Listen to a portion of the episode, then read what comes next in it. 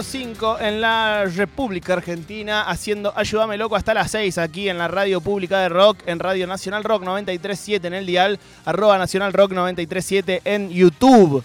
Eh, y momento del de qué viven, este segmento que tenemos todos los lunes, en donde conversamos con gente con trabajos que nos llamen muchísimo la atención, ¿verdad? Eh, por lo general, trabajos que nos dan ganas de tener también. Re. Casi siempre decimos, fa, loco, qué buen laburo. Este, y sí, no vamos a llamar a gente con laburos feos, sería eh, al menos problemático. Eh, en este lunes ya está en comunicación con nosotros Carla eh, Joan o Joan, vamos a preguntarle ahora mismo a ella cuál es la pronunciación correcta de su apellido, que es ni más ni menos que sommelier de mate. Hola Carla, ¿cómo estás? ¿Qué tal? ¿Cómo andan? Eh, perfecto, Joan. Joan. Genial. Bueno, genial. Este, Sí. eh, ¿Dónde estás eh, que te escucho tan bien? Mira, ahora estoy en Lisboa, en Portugal, Uh, y mm, estoy, estoy radicada acá con ganas de, de emprender un poco mm, mi empresa, o sea, tener una, una pata acá en Europa para promocionar la yerba mate. Y, mm, y muy feliz, muy feliz porque eh, después del Mundial, de que Argentina salió campeón, hay como una, un interés ¿no? mayor en el Sí. consumo de yerba mate en Europa y está bueno eh, poder estar transitando este momento. Carla, ¿qué, vos decías recién en el Mundial, ¿qué importancia tienen los, los futbolistas argentinos a la hora de difundir el mate como, como infusión? Mirá, son, eh, son clave, como digo yo, porque eh, yo me acuerdo, eh, estuve en Europa en el año 2016, un par de meses, y recuerdo el boom que se generó cuando Griezmann salió con su mate, un jugador francés, Sí, para los sí. que no conocen, y, mm, y por ahí Suárez, eh, jugador uruguayo, le había enseñado a tomar mate, y eso fue como un boom porque la juventud eh, buscaba el- en, en el único lugar donde se vendía yerba mate en ese momento en París, eh, buscaba eso que, que el jugador estaba tomando que le daba energía natural, ¿no?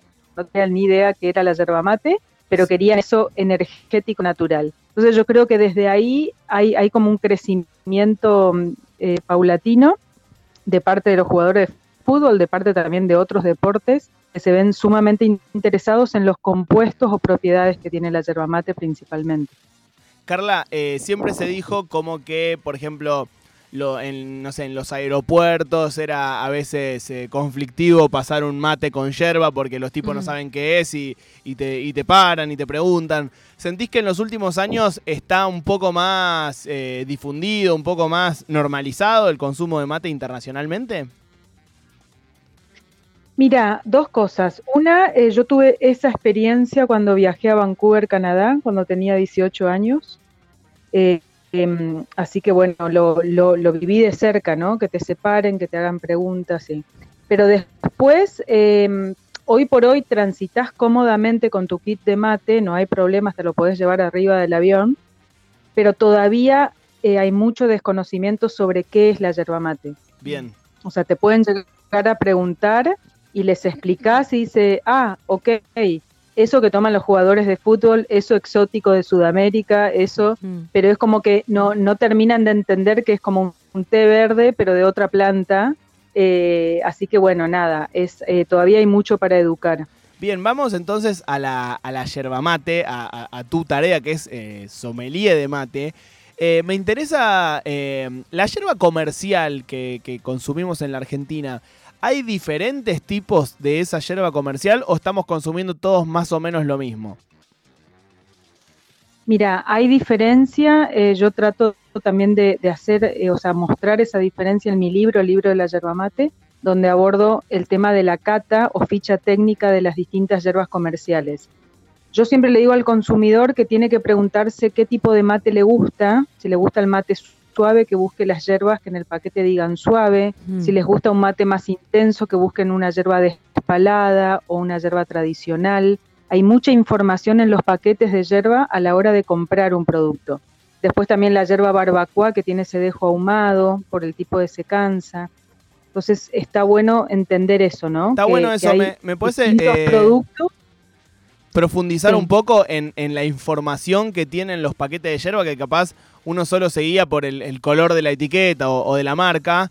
Eh, ¿qué, qué podemos observar de un paquete de yerba en el supermercado que sea in- información eh, relevante?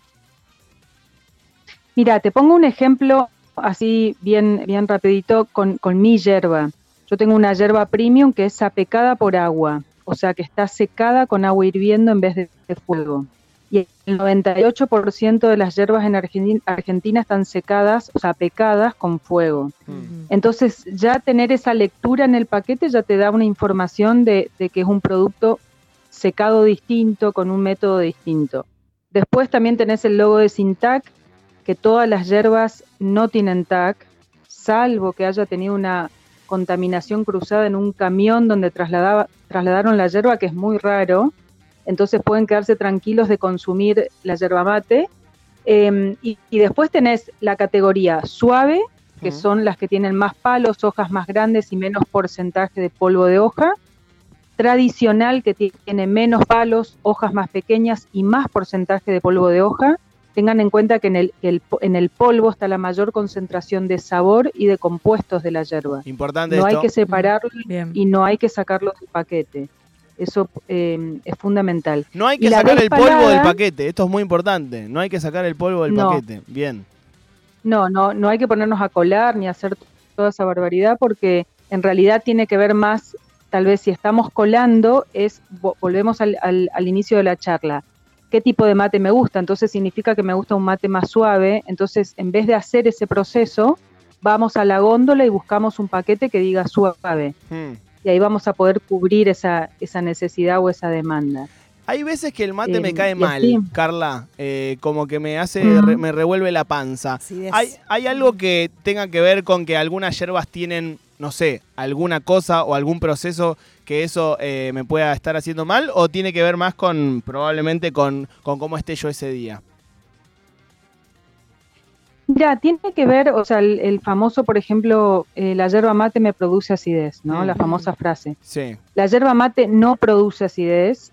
Ahora, si yo tengo un problema de acidez que viene por otra cuestión, el estrés, mala alimentación, alguna medicación que estoy tomando, cuando me despierto a la mañana en ayunas, es conveniente no tomar cafeínas en ayuna Bien. té, café o yerba mate. Y a veces lo que hacemos es nos despertamos, ni siquiera tomamos un vaso de agua y ya empezamos a tomar mate. Sí. Entonces la cafeína de la yerba en ayunas, para las personas que ya tienen el pH de su estómago alterado, va a alterar más el pH. Y ahí donde directamente nosotros le culpamos al mate de, de algo que tal vez viene de, por, por- por otro factor. Siempre, siempre cuando se despiertan, eh, tomen dos vasos de agua en ayunas, eso Bien. corta el ayuno y prepara el estómago después para poder tomar el mate. Espectacular. Bien.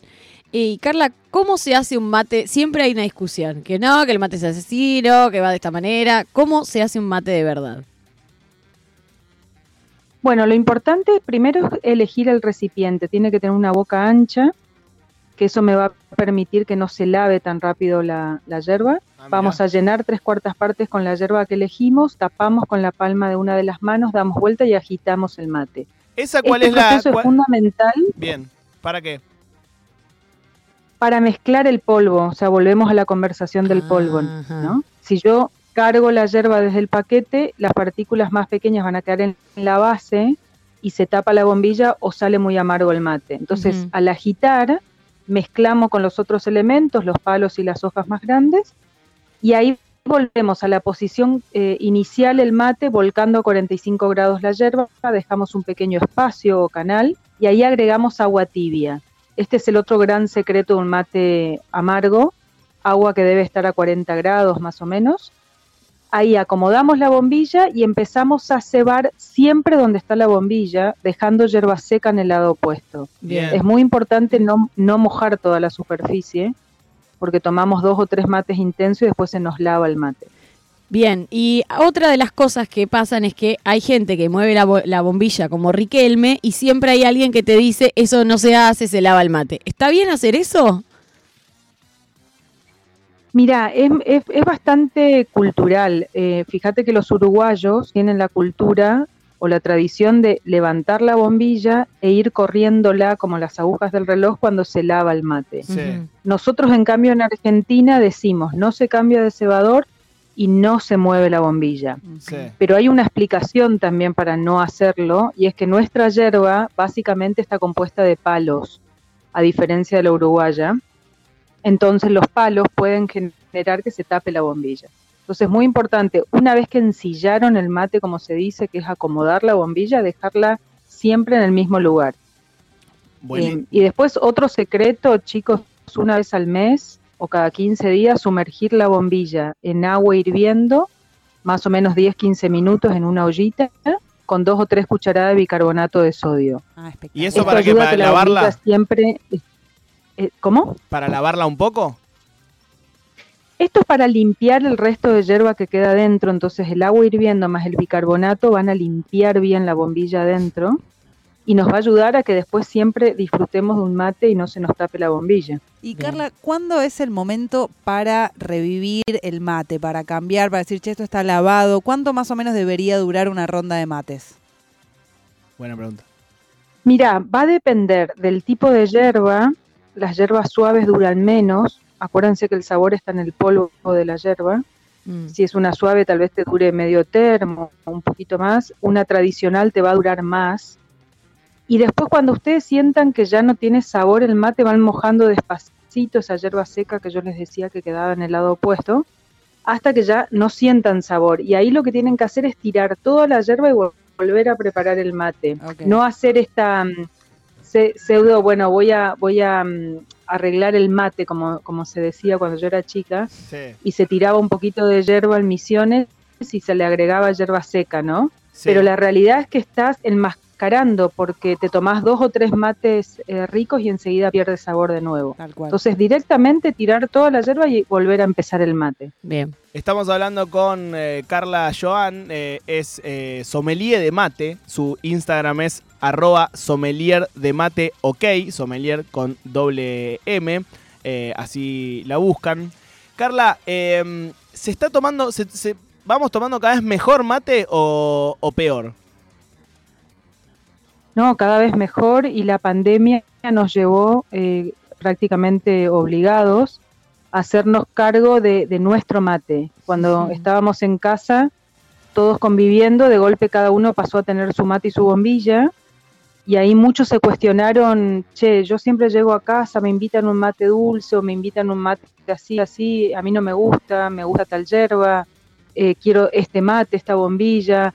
Y eso generó que de golpe la industria de la yerba mate crezca y haya mucho más eh, necesidad también de conocimiento. Yo, por ejemplo, en pandemia arranqué con mis talleres online. Ahora estamos haciendo la especialización en infusiones en la EAS, que Mm. empieza el 12 de septiembre, que ahí la gente puede certificarse después en sommelier de mate Bien. y es una manera también de tener una salida laboral y por otro lado de, de- de aprender mejor eh, sobre las infusiones que, que a veces terminamos eh, arruinando una infusión, por ejemplo, eh, mal utilizando la temperatura del agua o la calidad del agua o, Eso me o interesa cómo mucho. preparamos también nuestro mate. Eh, do- dos preguntas relacionadas al tema del agua.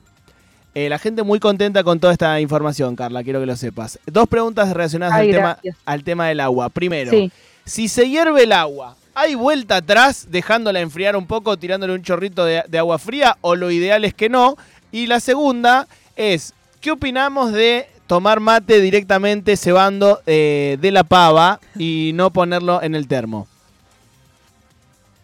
Bueno, lo primero que decís, el, eh, yo recomiendo directamente si hirvió, usar ese agua para otro fin en la cocina, Bien. para tal vez cocinar o verduras, y volver a calentar, porque después de los 82 grados va perdiendo estructura el Mm. agua, principalmente oxígeno, y eso hace alterar después el sabor de las infusiones, por más que agreguemos agua fría encima. Bien. Entonces, muy importante la calidad del agua, que debe ser potable y, si es posible, purificada con un purificador de canilla. Y después la temperatura, que debe estar entre 75 y 80 grados. ¿Y eso cómo nos y damos la cuenta? segunda, sí, ¿Cómo me doy cuenta que está entre 75 y 80? sí. Mira, si tenés tu pava tradicional, Mm, levantás la tapa y cuando ves que las primeras burbujitas empiezan a aparecer al costado de la pava, Sí. de, en, en las paredes de la pava, ahí ya está llegando a los 80 grados. Mm. Ya Bien. cuando empiezan las burbujas en el medio, bueno, ya se nos pasó el agua. Bien, bueno. Y Carla, ¿qué opinión te merece? Te voy a hacer un par de preguntas. El mate listo, este mate que viene ya como con el termo incluido para ir tomando mate por todos lados, y los mates del tipo con yuyo, con coco, ¿no? Como así como blends de, de yerba con cosas. Bueno, le- sobre tu primera pregunta, es una alternativa como para tomar la infusión. O sea, yo ma- más con mate cebado, eso ya lo pongo dentro de la categoría de mate cocido. Claro. Lo, Ah, lo- claro. lo estás poniendo dentro de la elaboración de una- de- del mate cocido, más intenso y, y te facilita por ahí poder consumirlo. No está mal, pero no, no es eh, la tradición del mate cebado.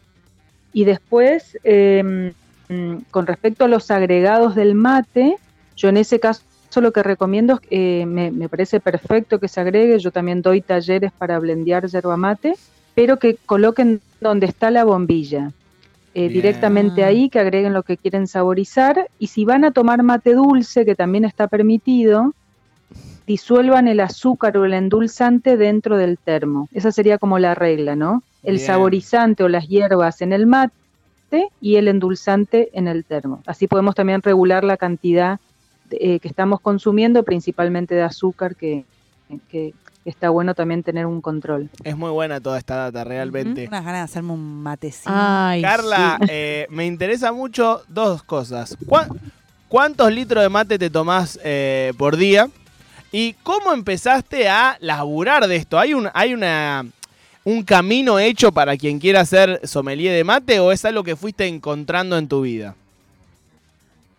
Bueno, eh, ma- mates me tomo más o menos 3 litros por día, eh, yo sola, mate cebado o así individual. Rico. Y después, eh, bueno, yo nací en Misiones, eh, hice la carrera de sommelier, me recibí en el 2003 en la Escuela Argentina de Sommeliers. Aprendemos casi en un 80% elaboración y cata de vinos, y en el otro 20% vimos otros productos, entre ellos el té y el café. No estaba abordada la yerba mate, y ahí empezó un desafío eh, personal de decir, yo necesito que, que la yerba mate también tenga ese prestigio gourmet que tienen las otras infusiones y empecé a investigar, a hablar con productores, eh, fui cimentando las bases de mi empresa y, y también de mi libro que se lanzó en el 2010, que va por su cuarta edición y tiene tres premios internacionales.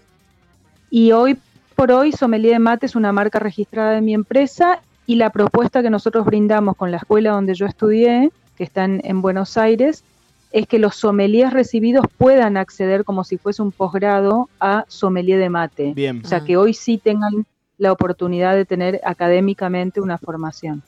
Y te hago ahora sí la, la última, Carla, sobre el hecho de compartir la bombilla, ¿no? Algo que es un, como un clásico del mate, medio que es parte del ritual.